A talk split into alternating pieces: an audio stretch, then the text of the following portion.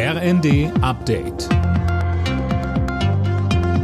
Stündlich neu. Auf den Punkt informiert. Ich bin Dirk Justes. Guten Tag.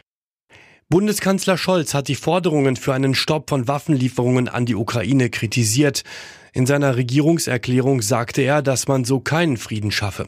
Zuletzt waren am Wochenende tausende Menschen zu einer umstrittenen Demo in Berlin gekommen und hatten ein Ende der Lieferungen gefordert. Scholz sagte weiter. Russland setzt nach wie vor auf einen militärischen Sieg. Doch diesen Sieg wird es nicht geben. Auch weil wir und unsere Partner die Ukraine weiter unterstützen. Putin verkalkuliert sich, wenn er glaubt, dass die Zeit für ihn spielt. Je früher er begreift, dass die internationale Gemeinschaft seinen Völkerrechtsbruch nicht duldet, desto größer ist die Chance auf ein Ende dieses Krieges.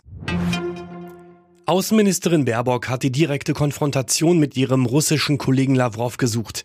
Beim Treffen der G20-Außenminister in Indien saß sie Lavrov direkt gegenüber und nutzte diese Gelegenheit, Sönke Röhling. Ja, sie forderte ihn auf, die internationale Ordnung nicht weiter zu verletzen und die Bombardierung ukrainischer Städte und Zivilisten zu stoppen. Und zwar nicht erst in einem Monat oder einer Woche, sondern heute.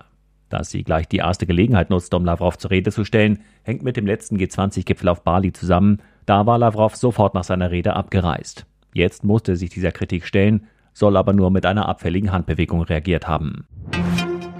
Eine große Koalition in Berlin rückt näher. Der Landesvorstand der SPD hat für Koalitionsverhandlungen mit der CDU gestimmt. Auch die Christdemokraten würden so ein Bündnis offenbar bevorzugen. Heute will der Landesverband darüber entscheiden.